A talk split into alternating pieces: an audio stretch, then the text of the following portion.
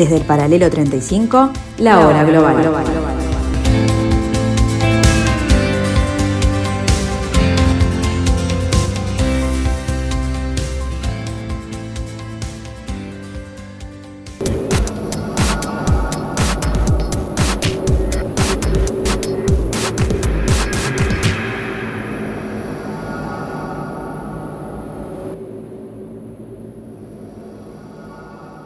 Muy buenas tardes amigos, bienvenidos a este jueves 22 de julio del año 2021, este pedacito de la tarde de Radio Mundo, el 1170 AM de vuestro dial, en esto que hemos dado en llamar Hora Global.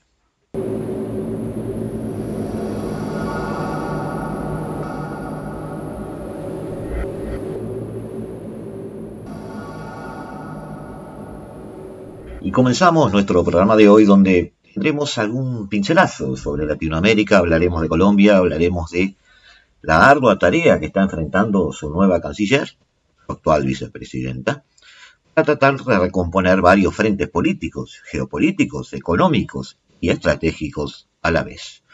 Luego analizaremos la visión de la OTAN o la NATO, como queramos denominarla, en futuro, eh, poniendo en desafío su original cometido, poniendo en desafío la visión eh, geopolítica estratégica de las actuales potencias y destinándola, quizás, sin quizás, a una mirada hacia el sur.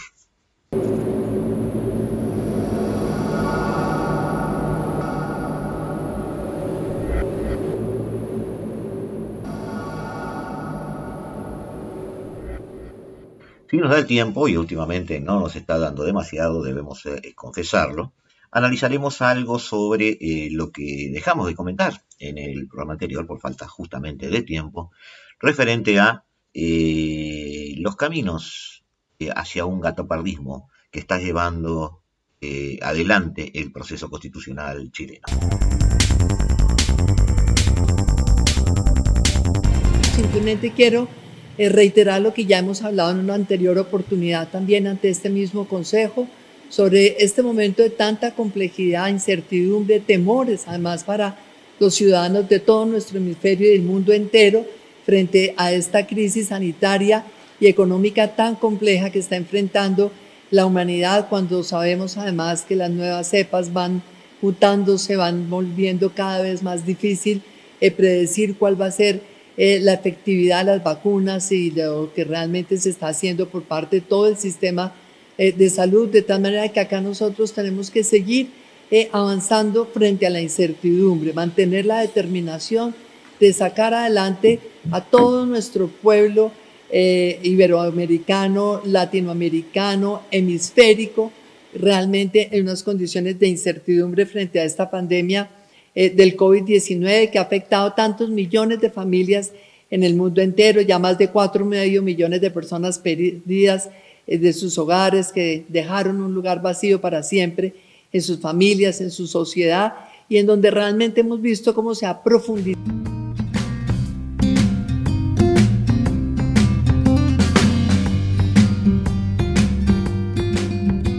Marta Lucía Ramírez nació en Bogotá el 4 de julio de 1954 en una familia de clase media. Es la mayor de cuatro hermanos. Estudió Derecho en la Pontífica Universidad Javeriana e hizo especializaciones en Derecho Comercial, Alta Dirección Empresarial, eh, Legislación Financiera. Tiene un fellow eh, del Centro de Asuntos Internacionales de la Universidad de Harvard fue directora del Instituto Colombiano de Comercio Exterior y fue viceministra de Comercio Exterior con Juan Manuel Santos a la cabeza en el periodo de 1991 al 94. Durante el gobierno de Pastrana, en Colombia, este, fue este, ministra de Comercio Exterior, fue embajadora en Francia entre febrero y julio del 2002.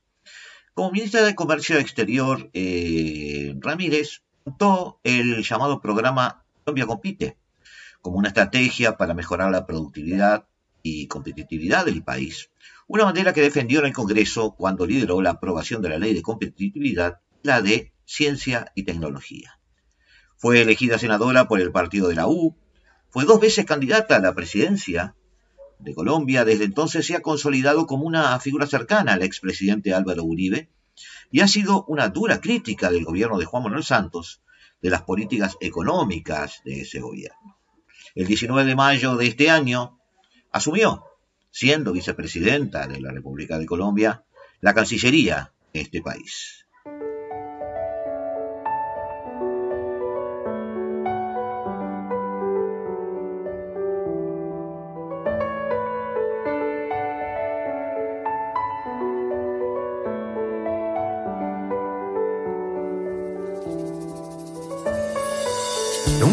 Dicho que te quedes por temor a que te vayas. Ay, ay, ay. Tú te fuiste y ahora entiendo que callar no lleva nada. Ay, ay, ay.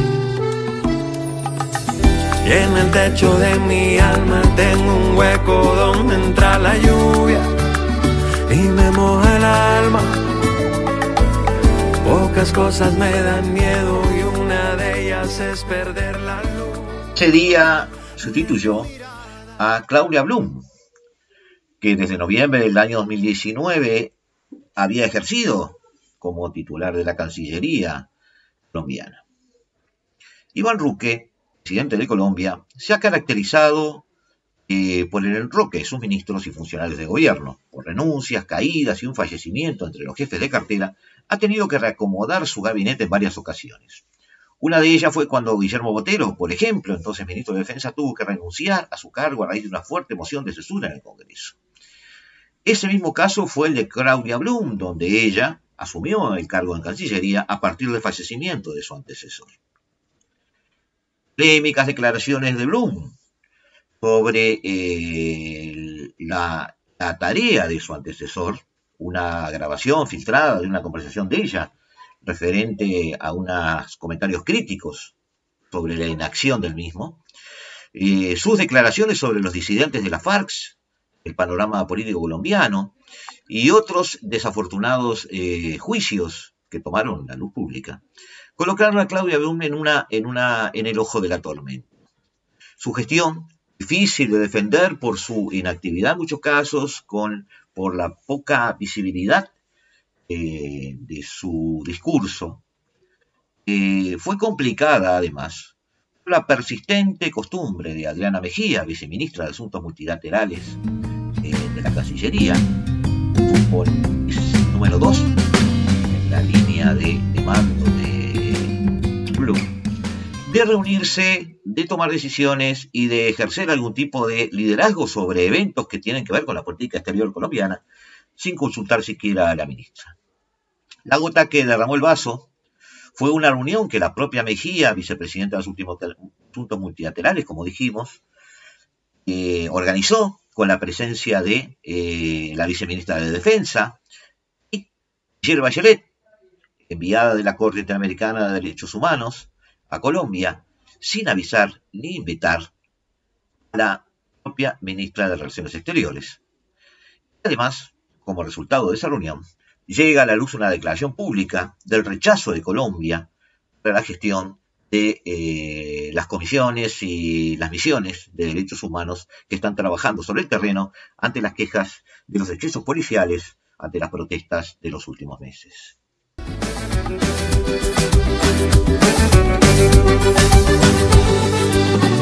Hay un mapa de regreso, solo sigue las señales.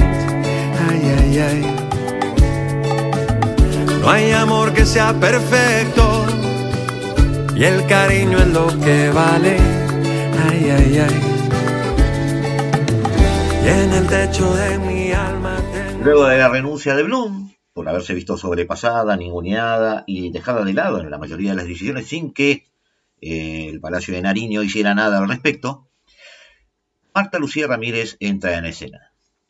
Es vista como una eh, política aglutinante, una política que tiene una formación adecuada para el cargo, una política que tiene un pasado político adecuado para el cargo y una política con los eh, contactos necesarios para poder llevar adelante una minimización de los de los eh, problemas o los riesgos que corre Colombia y además un control de daños, la situación social ya se ha vuelto explosiva.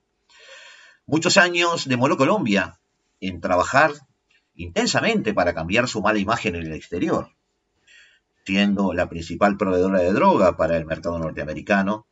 Eh, el Plan Colombia, que de alguna manera implementó toda una serie de políticas represivas en cuanto a las, eh, los plantíos de coca, por ejemplo, el combate contra los cárteles, eh, ha sido también un medio para el borde del pretil estratégico instalar allí bases norteamericanas de corte militar. Todo ese trabajo hacia el exterior de Colombia se ha visto arrasado por los responsables de las manifestaciones violentas que vienen ocurriendo desde ya hace más de 45 días. Con razón o sin ella, Colombia tiene un tema de imagen exterior en que preocupar. Colombia sigue sosteniendo que la estrategia de la izquierda para mostrar un país donde se violan los derechos humanos y supuestamente se impide la expresión popular pasa a través de marchas de distintos lugares del territorio nacional. Esa sigue siendo su argumentación principal. Según ellos, las misiones de Naciones Unidas o de la Organización de Estados Americanos no muestran los actos de violencia que algunos marchantes han realizado o los bloqueos de carreteras que han impedido la libre locomoción e incluso el abastecimiento normal de alimentos así como tampoco el perjuicio a los trabajadores y empresas al verse afectados por la falta de provisión de sus materias primas. Eh, Ramírez fue ministra en varias carteras, fue directora de varias empresas públicas y privadas, y en otros casos asesora de las más importantes del país, además de embajador en Francia, lo que hace que tenga el bagaje y el conocimiento necesario y adecuados para el cargo. El embajador de Colombia ante la Casa Blanca, Juan Carlos Pinzón, repite en ese cargo. También es una figura clave en esta especie de atención del problema que está haciendo la presidencia de Duque. Más allá de que Pinzón haya sido opositora al proceso de paz que eventualmente Colombia siguió adelante frente a las ex-FARC, Colombia perdió cercanía, y debe reconocerlo, a Estados Unidos debido también a la conformación de la administración de Estados Unidos en cuanto a eh, relaciones exteriores. Muchos eh, funcionarios demócratas no tienen la misma sintonía con el gobierno colombiano que tenían los eh, funcionarios republicanos de la administración anterior. En el fin del mes de mayo, lo primero que hace Ramírez es visitar Washington. Asegura entonces de esa manera un abastecimiento estratégico de vacunas para Colombia, parte de eh, los oficios del gobierno norteamericano.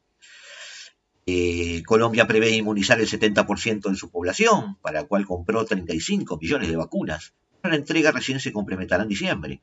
Eso, explicó Ramírez, Bogotá aspira a que Washington le destine parte de los 80 millones de dosis excedentarias de vacunas anti-COVID prometidas por el presidente Biden para asistir a los países a, para luchar contra la pandemia dándole un giro además al tema de derechos humanos y a lo mal recibida que había sido Michelle Bachelet en su momento, declara que la Comisión Interamericana de Derechos Humanos será bienvenida en Colombia. Ha sido invitada a visitar el país nuevamente, está trabajando con la OEA y asegura que las investigaciones del Poder Judicial sobre los excesos policiales en cuanto a las manifestaciones están encapsuladas eh, fuera del alcance del Poder Ejecutivo, lo cual daría garantías en cuanto a equilibrio y la objetividad de la investigación. Es que te quiero tanto, te quiero tanto. Vine a buscarte porque yo sueño contigo. No pienso echarte al olvido esta vez. Voy a amarrarme como un velero a tu boca y hasta que te vuelva loca.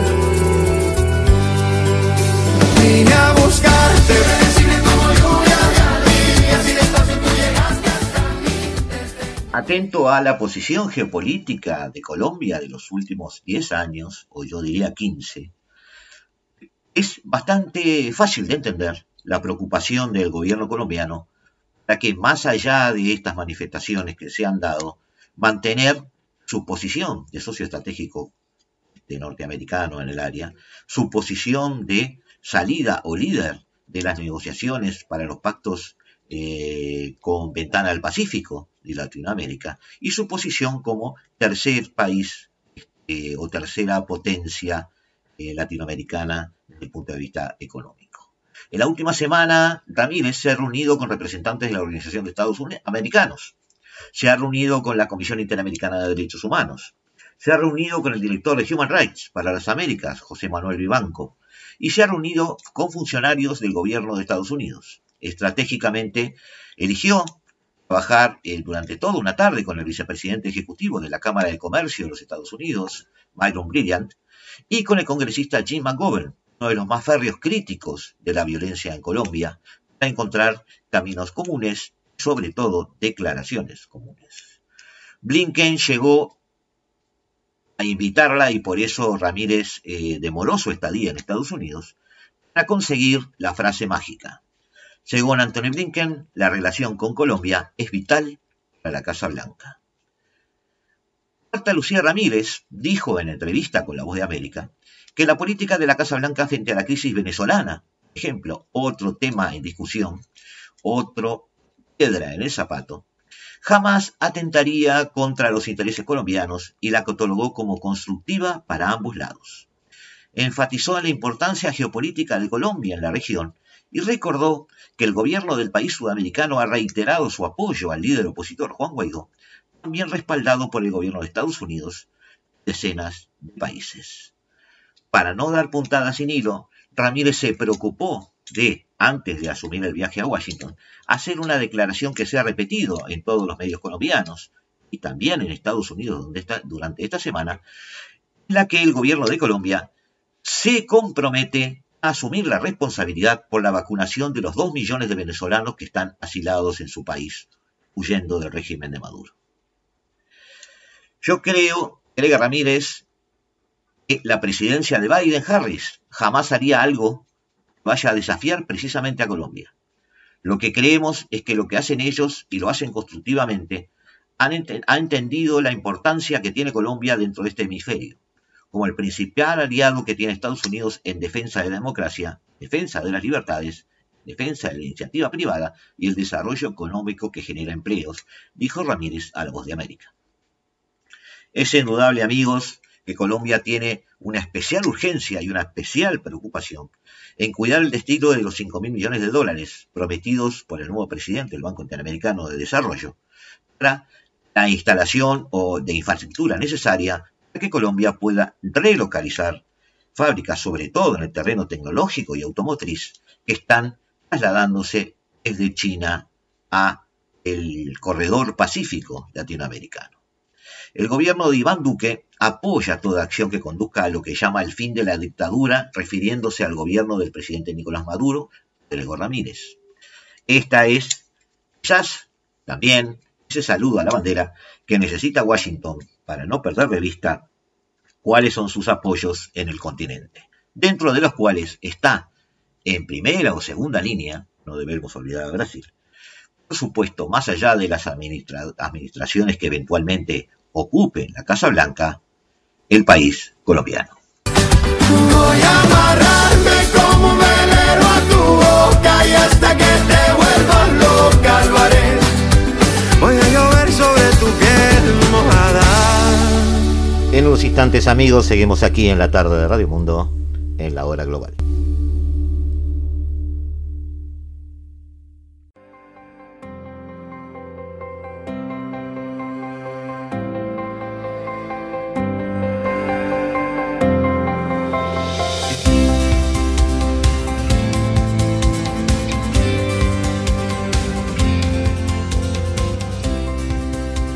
Desde el paralelo 35, la hora global.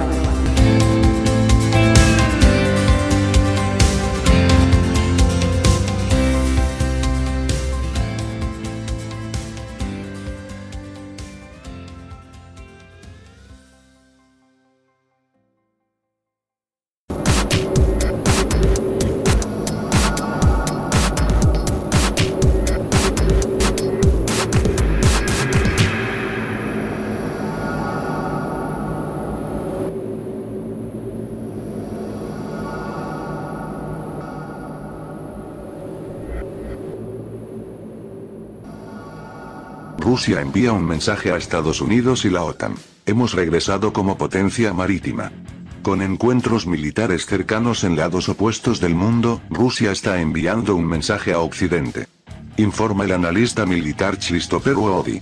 Los militares rusos tuvieron encuentros cercanos con sus rivales estadounidenses y europeos en el Océano Pacífico en junio.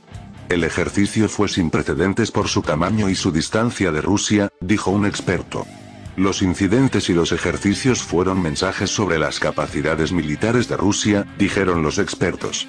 Los encuentros cercanos entre el ejército ruso y las fuerzas estadounidenses y europeas en junio fueron señales de Moscú a sus rivales sobre sus capacidades y cómo estaba dispuesto a utilizarlas. El 23 de junio, aviones de combate rusos sobrevolaron el destructor británico HMS Defender mientras realizaba un paso inocente cerca de Crimea.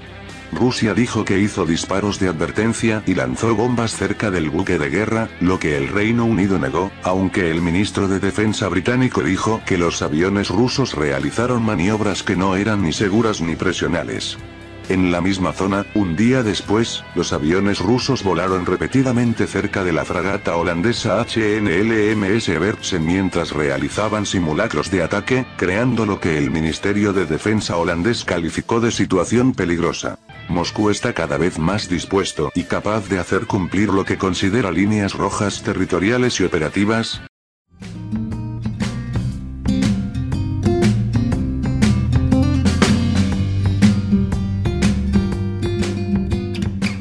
La Organización del Tratado del Atlántico Norte, OTAN, es una organización político-militar integrada por la mayor parte de los países de Europa y de América del Norte.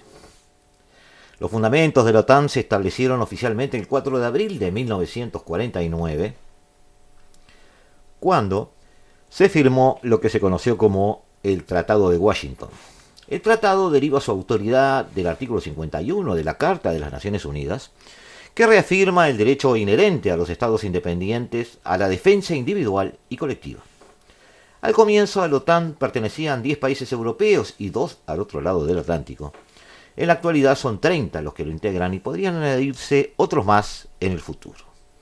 En la cúspide de la OTAN se encuentra el Consejo del Atlántico Norte, apoyado por diferentes comités, mandos militares, organizaciones y agencias civiles, donde las decisiones se rigen por el principio de consenso.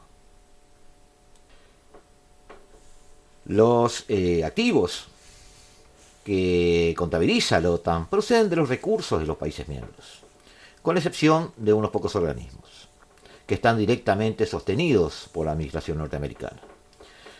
La OTAN tiene un pequeño número de activos militares en propiedad, la mayoría de los cuales pertenecen a los Estados miembros, al igual que los recursos financieros de los que depende la organización. En consecuencia, los recursos humanos, materiales, financieros y económicos de la OTAN proceden principalmente de sus Estados miembros. De los cuatro recursos mencionados, la utilización de los tres primeros, es decir, los recursos humanos, materiales y financieros, eh, normas y procedimientos, está previsto, perdón, por eh, distintos acuerdos, normas y, este, y procedimientos, sí, decía bien, que rigen a la organización, mientras que el factor económico no lo está. Esto se debe a que la OTAN no es una entidad económica supranacional, ni prevé cómo se relacionará con las economías de los Estados miembros, ya que esto quedaría fuera del ámbito del tratado es un tratado exclusivamente de defensa y de corte militar. Esta integración de los cuatro recursos, si se produce en cualquier país o en algunas entidades supranacionales, como puede ser, por ejemplo, la Unión Europea, pero no es el caso de la OTAN.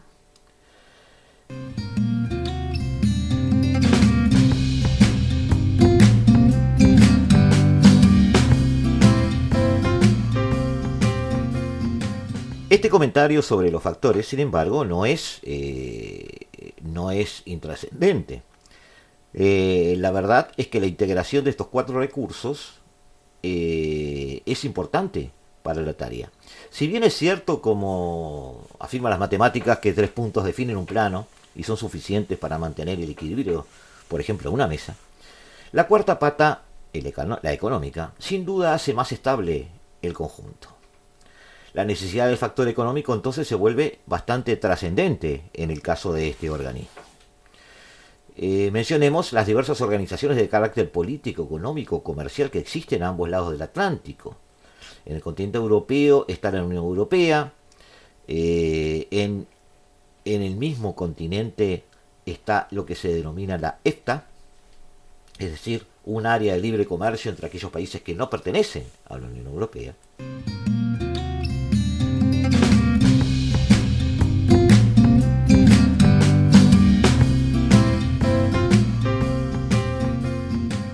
Mientras que del lado americano eh, estaba el Telecan, ahora sustituido por el acuerdo de Estados Unidos, México, Canadá, ratificado ya por los tres países en marzo del 2020. En ese sentido, estos, este, grupos o bloques económicos, de hecho, manejan el suficiente dinero para eh, otorgar un sostén económico a la OTAN cuando esto lo necesite. El factor económico de los países miembros de la OTAN es entonces crucial para cada uno de ellos y para la propia OTAN. Existen algunas conexiones de este factor entre la OTAN y sus países miembros. Una manifestación de tal vínculo, por ejemplo, es la decisión tomada en la cumbre de Gales en el 2014, que preveía que al menos el 2% del Producto Bruto Interno de los países miembros de la OTAN se destinara a la defensa. Cosas como estas las vamos a ver en muchos acuerdos, donde porcentajes destinados a defensa terminan favoreciendo la existencia misma de la Organización del Tratado del Atlántico Norte. Las potencialidades de los 30 países de la OTAN se basan en sus respectivos pueblos, en su cultura, en su historia, en sus relaciones con otros países y en los recursos de todo tipo que disponen. Desde la irrupción de la cultura occidental en el Oriente Próximo hasta que se llegó al lejano oeste norteamericano, han pasado ya varios miles de años. Hay mucho conocimiento y experiencia acumulada. Con este pasado, la mirada hacia el futuro de la OTAN no solo ha de ser pensando en el corto y mediano plazo, sino también, en especial, en el largo y muy largo plazo. La conocida frase de John Maynard Keynes, en el largo plazo todos estaremos muertos, no es del todo aplicable a una organización como la OTAN, que ha demostrado su utilidad a lo largo de la historia y puede seguir haciéndolo durante muchos años con los ajustes que el tiempo requiera. Por supuesto que esta utilidad, amigos, siempre la debemos circunscribir a lo que llamamos, o se ha llamado siempre, el bloque occidental, porque ahí es su cuna, ahí es un ámbito de desarrollo y ahí ha sido su maduración. Desde el punto de vista de seguridad y defensa, la contribución que pueden hacer cada país a la OTAN no se debe medir solo con factores económicos, sino también con otros de muy diversa índole, como puede ser, por ejemplo, actuar de intermediario entre naciones con las que se mantienen eh, estrechos vínculos históricos o culturales o comerciales.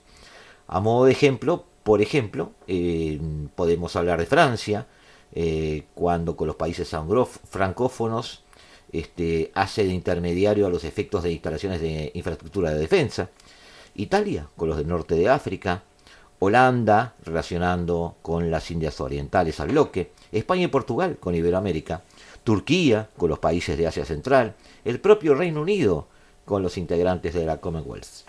Por supuesto, estos países tienen vínculos con muchas otras naciones. Los ejemplos citados simplemente transmiten la idea de numerosas rutas históricas, culturales y comerciales que los países que hoy integran la OTAN han abierto en todo el mundo.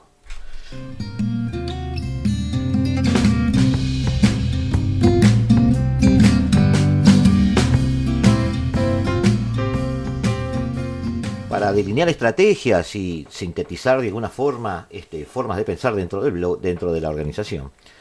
Los denominados factores estratégicos, perdón, los denominados conceptos estratégicos, son documentos oficiales que describen el objetivo y las características a largo plazo de la OTAN, así como las misiones fundamentales en materia de seguridad. También identifican particularidades del entorno de seguridad, especifican los elementos de enfoque de seguridad de la alianza y proporcionan directrices para la adaptación de sus fuerzas militares. En su historia, la OTAN ha publicado siete conceptos estratégicos, eh, los tres últimos en el 91, el 99 y el 2010, y el actual concepto estratégico se publicó, por ejemplo, en la cumbre de Lisboa, en noviembre de 2010 y se complementó con eh, una guía de comité militar de marzo del 2012. Este concepto estratégico, que podemos tomar a modo de ejemplo, describe a la OTAN como una comunidad única de valores comprometida con los principios de libertad individual, democracia, derechos humanos y Estado de Derecho. Presenta tres esenciales, esencialidades para la OTAN, la defensa colectiva, la gestión de crisis y la cooperación en materia de seguridad. Vemos entonces cómo se introduce aún en aspectos militares y de defensa, eh, de parte de lo que se llama el bloque occidental, los principios de libertad individual, democracia, derechos humanos y Estado de Derecho. De las tres tareas esenciales, defensa colectiva, gestión de crisis y cooperación en materia de seguridad, eh, se destaca mucho la tercera. Se centra en el fomento de la seguridad internacional a través de la cooperación. Esa palabrita, cooperación, es la que ha determinado la eh, consecución de alianzas de hecho entre la alianza y países que no pertenecen a ellas. Pero como la OTAN debe circunscribirse también al entorno al que pertenece, ha sido creada después de la Segunda Guerra Mundial, ha sido creada, como dijimos, orillando los 50, ha sido creada en búsqueda de tener una especie de escudo defensivo y a la vez este, opción ofensiva ante la presencia este, imponente en ese momento del bloque soviético. Pero el tiempo ha pasado. 1989 nos dejó sus enseñanzas. Hoy el bloque soviético como tal ya no existe. De todas formas, la OTAN sigue prestando servicios de defensa a Europa, por entenderse que ese es el terreno sobre el cual se desarrollaría una hipotética conflagración. Mes a mes, año a año, pues yo, diría más bien mes a mes, ha sido eh, un lento declinar de la OTAN en cuanto a presencia militar específica y real en Europa, a tal punto que el presidente Trump planteó la necesidad de que cambie su forma de financiación, hoy eh, decantada sobre las arcas norteamericanas en un porcentaje muy, pero muy alto.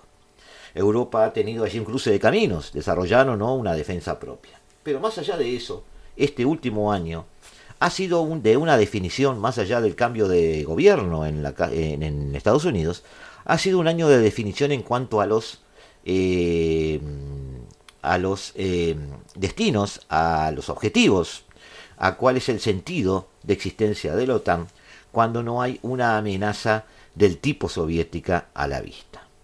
También, eh, cuál debería ser su área de influencia, más allá de su nombre. Además de todos los dilemas de seguridad de Medio Oriente, África del Norte y las regiones más amplias del Sahel, Rusia es, si lo queremos ver así, una amenaza en el sur, y la creciente presencia china en la región también es motivo de preocupación. La alianza ha virado, conceptualmente, ha acordado que debe partir en el desarrollo de capacidades con los vecinos y socios del sur, mejorar su conciencia y monitoreo de riesgos, aumentar su propia resiliencia y capacidad de respuesta a los desafíos de seguridad en el sur y trabajar con socios cercanos como eh, la Unión Europea. Sin embargo, la elaboración de los términos de compromiso de la OTAN en el sur requiere una comprensión más clara de la dinámica global y es probable su evolución a lo largo del tiempo. Por ahora es algo simplemente ambiguo, pero sobre eso queremos echar esta piedra de toque, amigos, en este programa.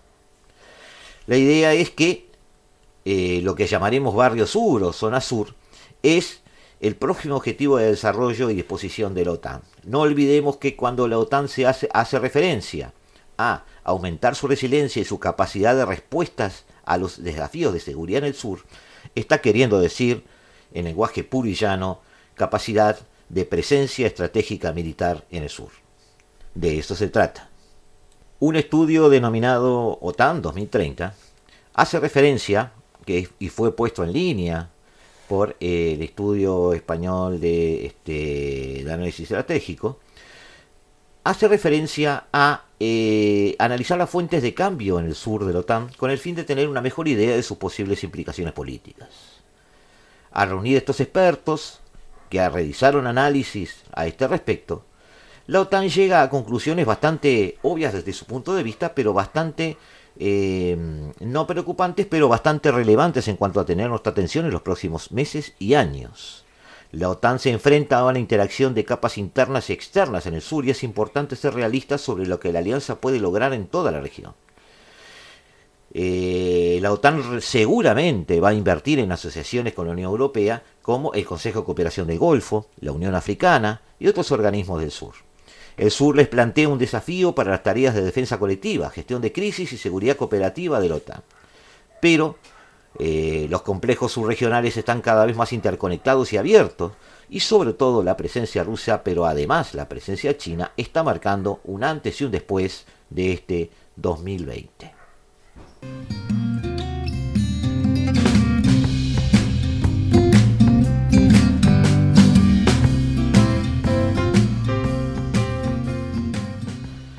Hay que comprender, amigos, que eh, el hecho de que la OTAN haya estado comprometida con su vecindario del sur eh, en estos análisis no nos deja no nos deja ocultos que durante muchas décadas la OTAN ha permanecido en, su sistema de vigilancia, monitoreando de hecho todo el planeta. Hoy los llamamientos a una mayor perspectiva de la OTAN en el sur han sido estimulados por la inestabilidad actual como Libia, Irak, Siria, las, las presiones regionales de Irán y Arabia Saudita, en su enfrentamiento cuasi este, eterno, y corrientes geopolíticas más amplias como el enfoque geopolítico de Estados Unidos, el interés extendido de Rusia en el sur y la, la presencia china creciente en todo el planeta. Después de una revisión de su política de asociación en el 2011, la OTAN desarrolló vínculos más estrechos con Afganistán, Irak y Pakistán, donde hemos visto que ha tenido intervención real, efectiva.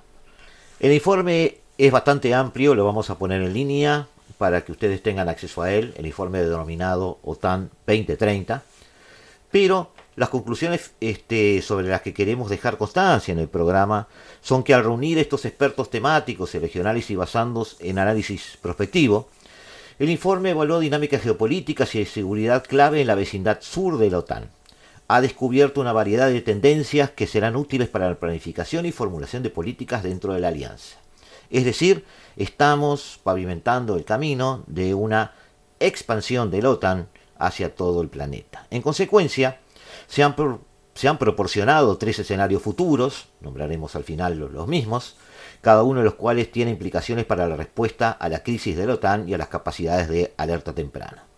Con un horizonte temporal que llega hasta el 2030, los tres escenarios buscan ayudar a la OTAN a comprender mejor su papel en la región, calibrar los límites potenciales de su acción y contribuir a un entendimiento común del sur entre los aliados de la OTAN. Deberemos entonces, amigos, empezar a pensar en la existencia de integrantes o aliados de la OTAN en el sur, en Atlántico Sur, pero sobre todo en el Pacífico. En, en términos de metodología, este, el informe se centró en una variable dependiente central que se destacó de manera persistente. E, es el eje de estabilidad versus la fragilidad estatal. Los expertos en este estudio coincidieron que la estabilidad o fragilidad de los estados ubicados en el sur es un marco analítico clave para comprender las, las posibles respuestas de la OTAN y las estrategias de alerta temprana. Entonces, debemos también realizar un análisis de los estados que componen este mapa militar, por llamarlo de alguna manera.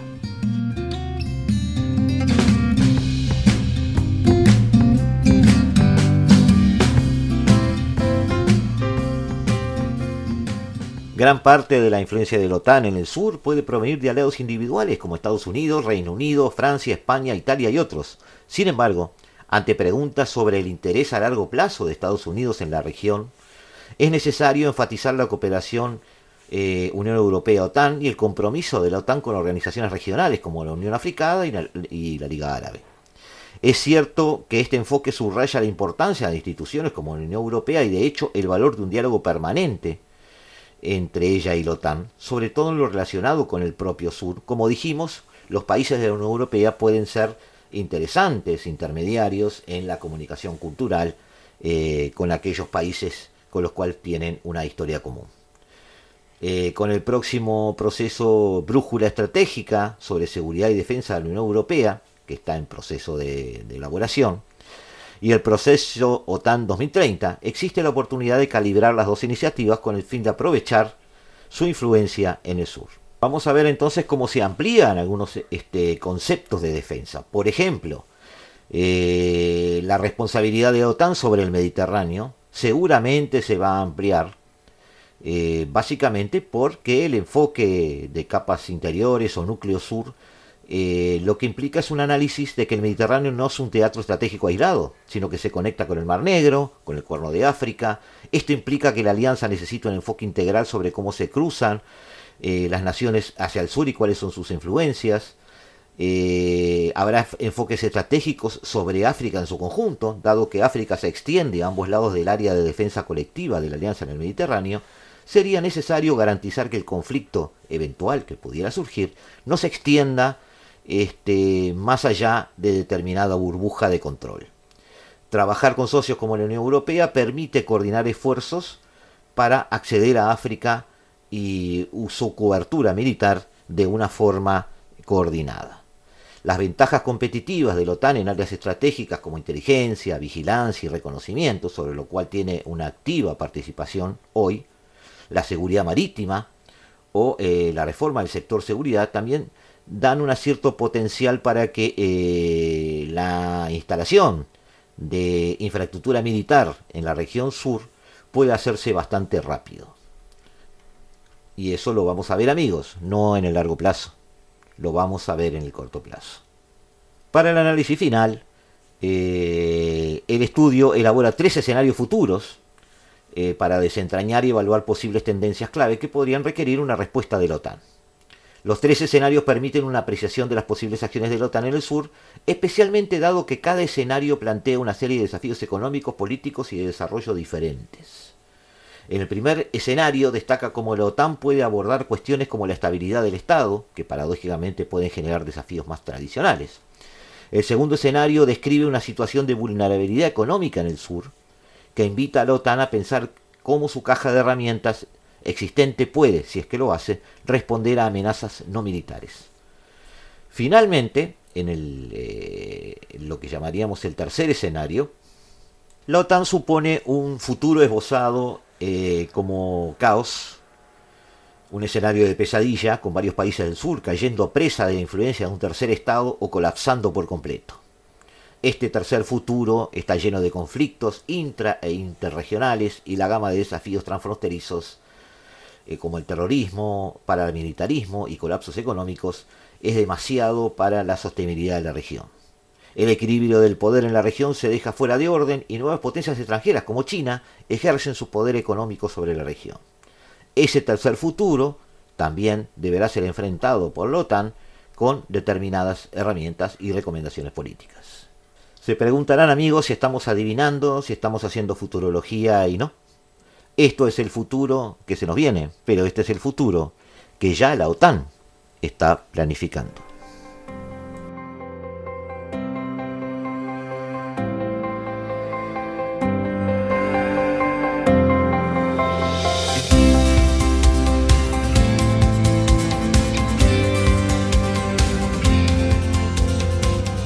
Volvemos a vernos en unos instantes, amigos, aquí, en la tarde de Radio Mundo, 1170 AM de vuestro dial, y que viva la radio, y en este espacio que llamamos la hora global. Desde el paralelo 35, la, hora, global.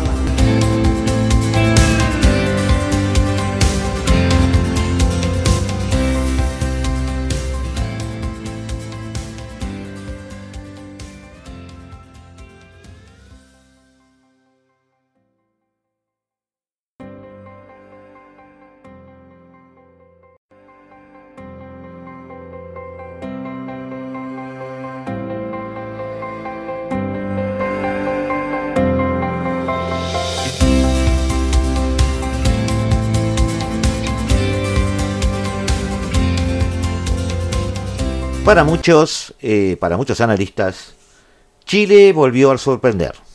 En las elecciones internas llevadas a cabo en el país trasandino, eh, que se ha sido convertido desde hace dos años en una, fuente de elucubraciones políticas y de estudio de analistas, eh, se han dado resultados que las, que las encuestas no preveían. No pueden verse estas elecciones internas más allá o separadas de la existencia de la Asamblea Constituyente que está elaborando la nueva Constitución chilena.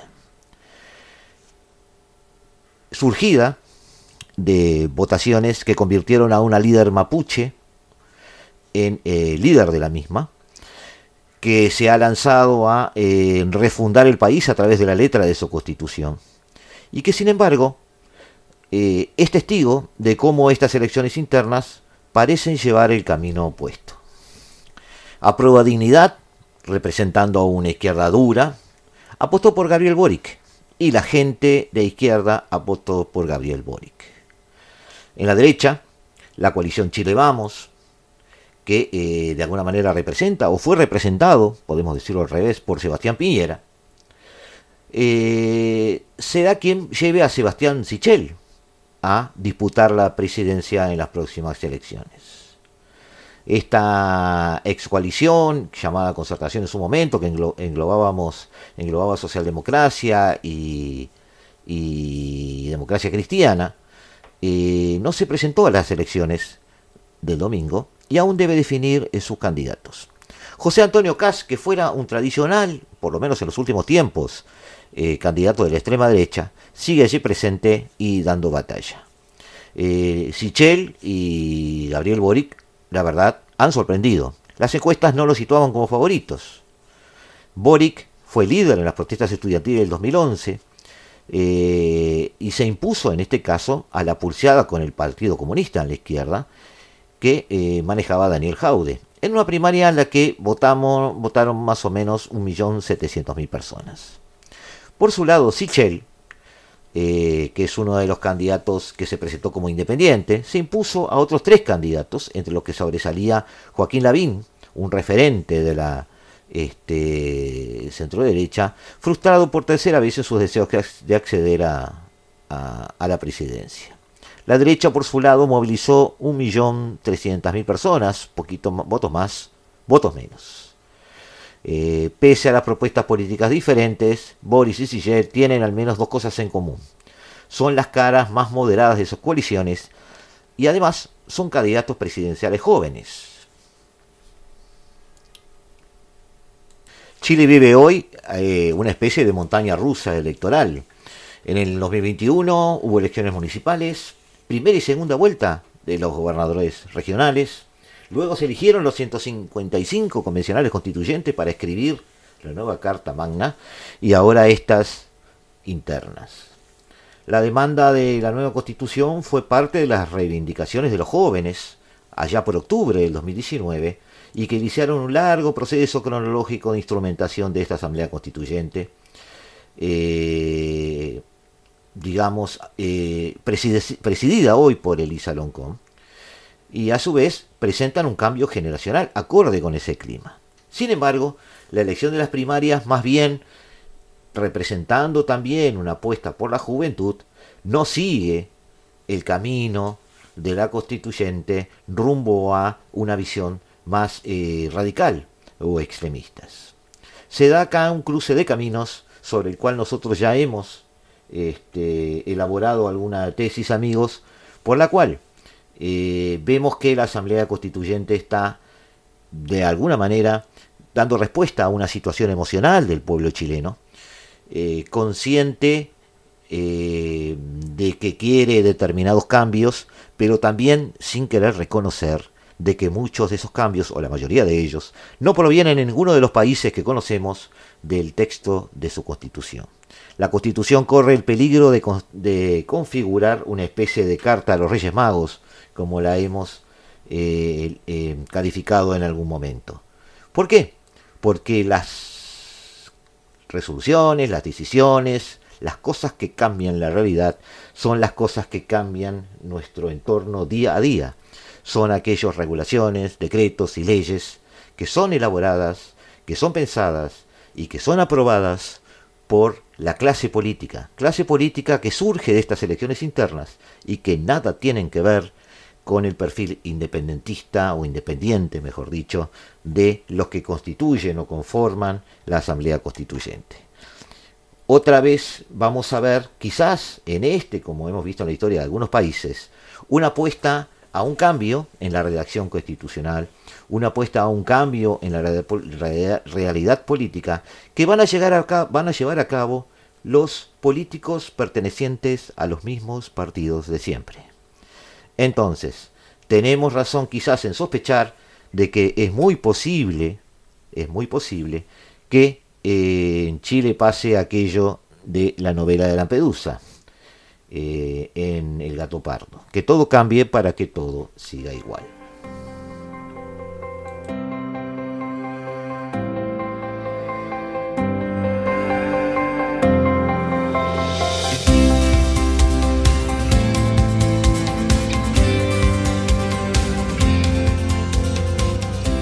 Sin embargo, hay quienes pueden tener una visión contrapuesta a esta que yo expresé. Hay quienes sostienen que, eh, más allá de que los partidos que están en la puja por el poder son parte del establishment político, también es cierto que han quedado por el camino algunos nombres ilustres. Y quizás poniendo este, la lupa en ellos o algún ejemplo de ellos, quizás sí se hable de una eh, renovación generacional. Eh, es el caso de Daniel Jaude, un alcalde de un municipio de Santiago que había alejado recientemente a algunos, de, algunos este, adeptos a su coalición con opiniones de línea dura y no reconocer, por ejemplo, violaciones de los derechos humanos en la isla. Es el caso también de Joaquín Lavín, dos veces candidato presidencial. Y pertenecientes ambos a la vieja puja política de lo que muchos ya en Chile alineados con la, moda juvenil, podríamos llamarlo así desde el punto de vista político, llaman el viejo Chile. Tenemos así varias formas de ver este fenómeno. Unas se desmienten con otras. Yo podría decir, bueno, en definitiva los partidos que siguen en el poder siguen en base a una estructura de partidos ya existente, no son los independientes que conforman la Asamblea Constituyente. Y quien quisiera contradecirme diría sí, pero dentro de esos partidos los candidatos están en carrera son los más jóvenes en la historia de, los mismos y son un recambio generacional evidente. Los viejos políticos, con su política tradicional, han quedado fuera, pero por otro lado, los partidos que eh, han quedado fuera, perdón, los partidos que están en carrera no son para nada independientes y siguen una línea ideológica tal cual se ha dado en el Chile de los últimos 30 años.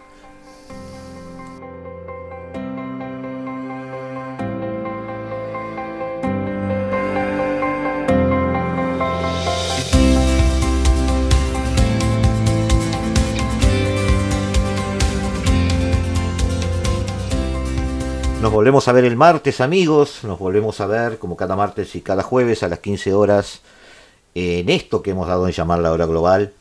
Los dejamos ahora con la mejor música del mundo, con el mejor intérprete y analista de la mejor música del mundo, que es Eduardo Rivero, en este pedacito de la tarde de Radio Mundo, en este 1170 del dial, allí donde todos decimos, ¡Viva la radio! Desde el paralelo 35, la hora global.